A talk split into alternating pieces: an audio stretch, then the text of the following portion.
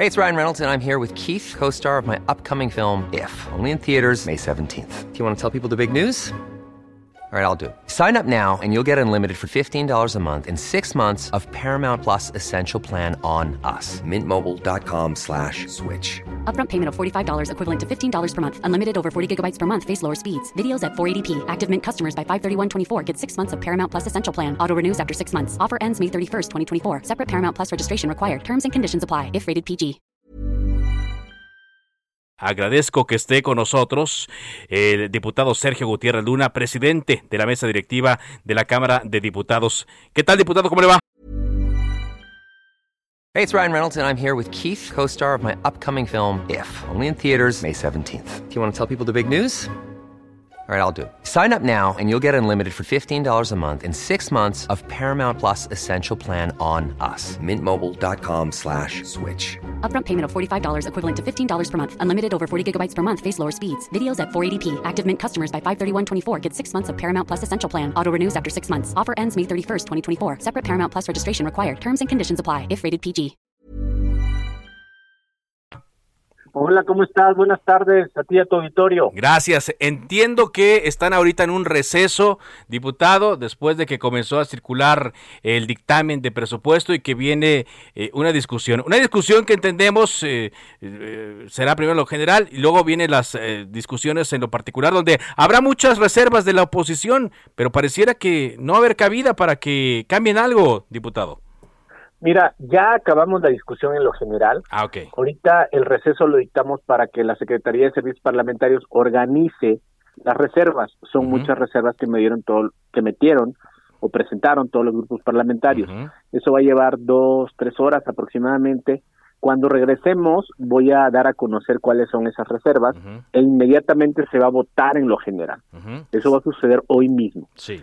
De ahí vamos a empezar la discusión en lo particular justamente de esas reservas. Explico a tu público que es una reserva. Una Sí. reserva es algo que aparta a un diputado para discutir específicamente donde, donde hace una propuesta diversa a la que está discutiéndose. Muy bien. Ahora, ¿hay posibilidad de que estas reservas que haga la oposición, que ya las adelantaron, eh, diputado, en este que ellos llamaron presupuesto alterno, tengan cabida a reorientar parte del presupuesto a los planes de ellos? Lo veo muy complicado y eh, la, la mayoría parlamentaria se ha pronunciado por apoyar eh, el dictamen como está, así lo manifestó Morena, el Verde y el Partido del Trabajo en, en la ronda inicial de debate en lo general. Yo vería complicado que se aceptara alguna reserva. Ahora, eh, sí ha, ha habido algunos cambios que ustedes eh, eh, ha- vieron y discutieron ya, y estos cambios hablan de la orienta- de reorientación del gasto en órganos autónomos, en general del Instituto Nacional Electoral, es lo que más ha llamado la atención. ¿Por qué? ¿Por qué se da esto, diputado? Bueno, mira, eh, ayer sesionó la comisión de presupuesto, donde aprobaron el dictamen, que es el que se está con, este, debatiendo ahorita, donde se hicieron algunos recortes en órganos autónomos, en el Poder Judicial, considerando que pueden tener esos ajustes en un esquema de austeridad y reorientando el gasto a, a otros sectores más necesitados, como por ejemplo un tema que a mí me parece muy destacable, es el tema de fertilizantes. Se están considerando, si mal no recuerdo, 2.500 millones adicionales para fertilizantes, que en total harían 5.000 millones, porque ya habían considerado otros 2.500 más o menos, estoy hablando de números aproximados. Sí. Entonces, bueno, se sigue reorientando para mayor gasto social y para beneficio de la gente. En el caso particular del Instituto Nacional Electoral, pues le pareció a la comisión, a la comisión de presupuesto, que era excesivo justamente lo que estaba pidiendo el instituto y que podía salir adelante con un recorte que se aplicara. Ahora, eh, ¿qué tanto eh, podría afectar esto? Se lo mm, pregunto directamente porque eh, entendemos, usted tuvo una reunión con el consejero presidente Lorenzo Córdoba y ya está anunciando que se va a mover la fecha de la consulta de revocación de mandato al 10 de abril. No sé si esto tenga que ver algo directamente con lo que se va a discutir y aprobar en la Cámara de Diputados, eh, eh, diputado, pero eh, ¿qué tanto más puede afectar al INE? Entiendo, entiendo que el tema de la propuesta de mover la fecha tiene que ver con la idea o la resolución del tribunal que les ordenó al INE que pudieran recabarse las firmas de manera electrónica y de manera física. Okay. El INE solo había previsto mayoritariamente recabar firmas a través de una app y el tribunal les dijo que no solo fuera a través de una app, sino que fuera también pues, con hojas, ¿no? Hojas normales. Y esto implica que después el INE tiene que revisar esas hojas, lo cual lleva o consume un poco más de tiempo y entiendo que esa es la razón para eh, proponer esta fecha del 10 de abril. Ok. Ahora, no hay nada más eh, eh, que lo que usted nos menciona en el tema de quitar estos recursos al INE. Bueno, más que quitarle, reventar estos eh, recursos del INE. ¿No hay una venganza política, que es lo que muchos están diciendo a esta hora? Pues mira, yo, yo la verdad no lo veo así. Estuve presente en la comparecencia de Lorenzo Córdoba. Creo que hubo señalamientos de, de, muchos partidos, muchos grupos parlamentarios, eh, no solo el mayoritario, en el sentido de, del tema de, de ir hacia una democracia más austera. Mencionaron el tema de los sueldos. Eh, creo que sí hubo un llamado, pudiera yo decirlo, bastante generalizado sobre ciertas reflexiones que deba hacer el INE y que se orienten en gastar menos. Gastar menos. Ahora, ¿Qué destaca usted del presupuesto de, este dictamen que ya eh, está aprobado en lo general? ¿Qué le podría decir al auditorio que es lo más relevante que van a aprobar en las siguientes horas? Mira, continúa el apoyo para los que menos tienen, eh, programas de desarrollo social que son muy importantes, pero también hay proyectos de infraestructura que a me gustaría destacar, particularmente unos del sureste que van a venir a redimensionar a, al sureste mexicano. Corredor interoceánico del Istmo de Tehuantepec, 10 mil millones. Un nuevo aeropuerto en la, en la Riviera Maya, en Tulum, 11 mil millones de pesos. Y el Tren Maya, 60 mil millones de pesos para el próximo año. Esto va a generar un detonante económico de trabajo, de empleos, y en el futuro, cuando funcionen estos, estas importantes obras de infraestructura, redimensionar el, la forma en la que se va a mover la economía en esa región del país, por ejemplo. Es lo más relevante que usted, que usted señala. es, un, ejemplo. Es un ejemplo que me parece destacable. Eh, evidentemente hay otras tantas obras de infraestructura, el tren México-Toluca, el aeropuerto Felipe Ángeles, programas específicos en los estados, pero por ejemplo, creo que este este tema del sureste es algo que muy destacadamente viene a cambiar la fisonomía de una región que durante décadas fue olvidada, por ejemplo. Muy bien. Ahora, eh, diputado, eh, hay una queja y más que queja, yo también le he dicho lamento de la oposición, de que en muchas de las discusiones que han ocurrido desde que inició esta legislatura en la Cámara de Diputados, pues los han barrido prácticamente. Y parece que hay un resentimiento que es lo que los ha motivado en el tema de la reforma eléctrica. Y hemos escuchado algunas declaraciones diciendo incluso a los eh, periodistas de que no, pues ellos no lo quieren discutir hasta que pasen las elecciones de junio del próximo año, de seis gubernaturas. ¿Cómo lo percibe usted?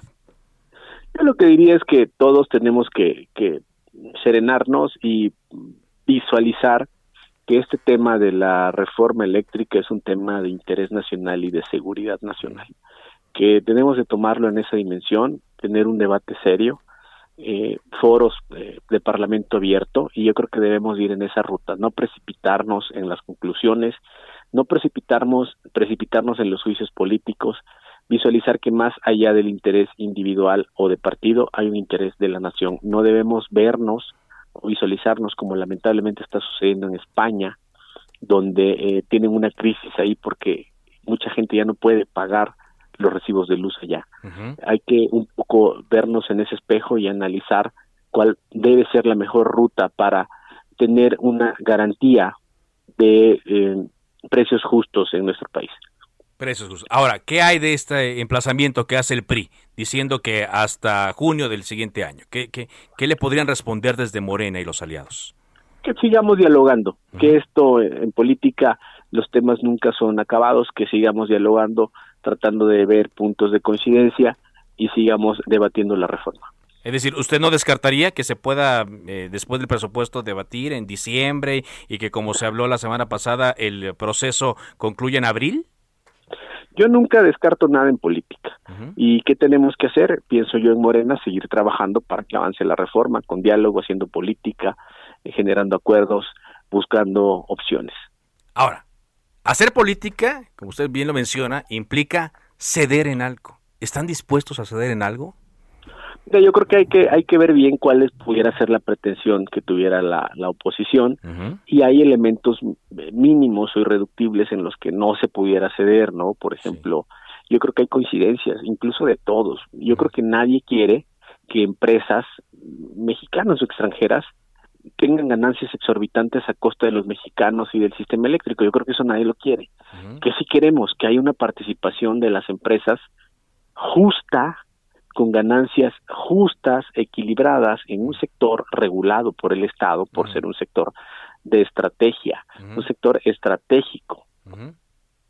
Muy bien. Me regreso al tema con el que iniciábamos, eh, diputado. Estoy platicando con el diputado Sergio Gutiérrez Luna. Aprovechando que están en este receso, eh, antes de, reiniciar la sesión, diputado, presidente de la mesa directiva, eh, usted dijo, estuvo en la comparecencia de Lorenzo Córdoba, fue algo histórico, algo inédito, se habló de varios de, estos temas, pero usted ha sido uno de los principales promotores también de la consulta de revocación de mandato. A reorientar estos recursos, ¿sí hay la posibilidad de que el INE lleve tal cual la consulta con la calidad y confianza con lo que se han llevado otros procesos?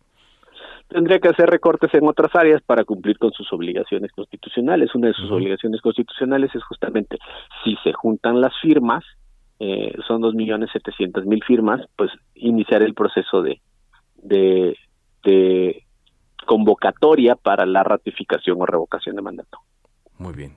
Finalmente, eh, diputado, le quiero preguntar eh, su opinión sobre eh, la renuncia del titular de la Unidad de Inteligencia Financiera y la llegada de Pablo Gómez a este lugar.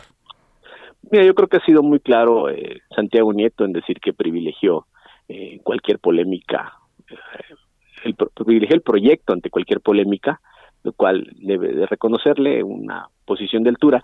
Y en el tema de Pablo Gómez, yo tuve la oportunidad de conocerlo la legislatura pasada, también era diputado y él, él lo era también. Es un es un gigante Pablo Gómez, un, un hombre extraordinario con mucha experiencia política, técnica, te puedo decir que es una biblioteca además. Sí. Oiga, otra declaración que usted había hecho también, eh, que iban a, a, invitar a Ken Salazar a debatir, a platicar más bien sobre la reforma eléctrica. ¿Hay algún avance ya en esto? No, no, no fue particularmente como decir que, que se le iba a invitar, sino que él había manifestado que tenía algunas dudas o preocupaciones. Y yo dije que pues no había ningún problema en que se pudieran eh, dirimir o comentar esas dudas o preocupaciones pues en un, ejercicio democrático. Y eso fue en el contexto de que el, coordinador Nacho Mier eh, señaló que convocaba a los dueños de las empresas eh, que generan energía eléctrica, las empresas privadas, o a sus altos directivos para que vinieran a la Cámara a debatir. Muy bien. Bueno, pues vienen intensas horas entonces. Eh, ¿Qué tipo de debate van, van a, va a conducir para el presupuesto, diputado? Mira, hasta el momento vamos muy bien. Va a sido un debate respetuoso en términos generales. Ha habido momentos donde se han tratado de acelerar las cosas, las hemos logrado ahí mantener y yo creo que debemos de seguir por esa ruta. Le agradezco que haya estado con nosotros en Cámara de Origen. Te mando un fuerte abrazo. Gracias. Estamos reportando lo que pase aquí. Ah, estamos atentos. Gracias, Sergio Gutiérrez Luna, diputado de Morena, presidente de la mesa directiva. Even on a budget, quality is non-negotiable. That's why Quince is the place to score high-end essentials at 50 to 80% less than similar brands. Get your hands on buttery soft cashmere sweaters from just 60 bucks, Italian leather jackets, and so much more. And the best part about Quince, they exclusively partner with factories committed to safe, ethical and responsible manufacturing. Elevate your style without the elevated price tag with Quince. Go to quince.com/upgrade for free shipping and 365-day returns.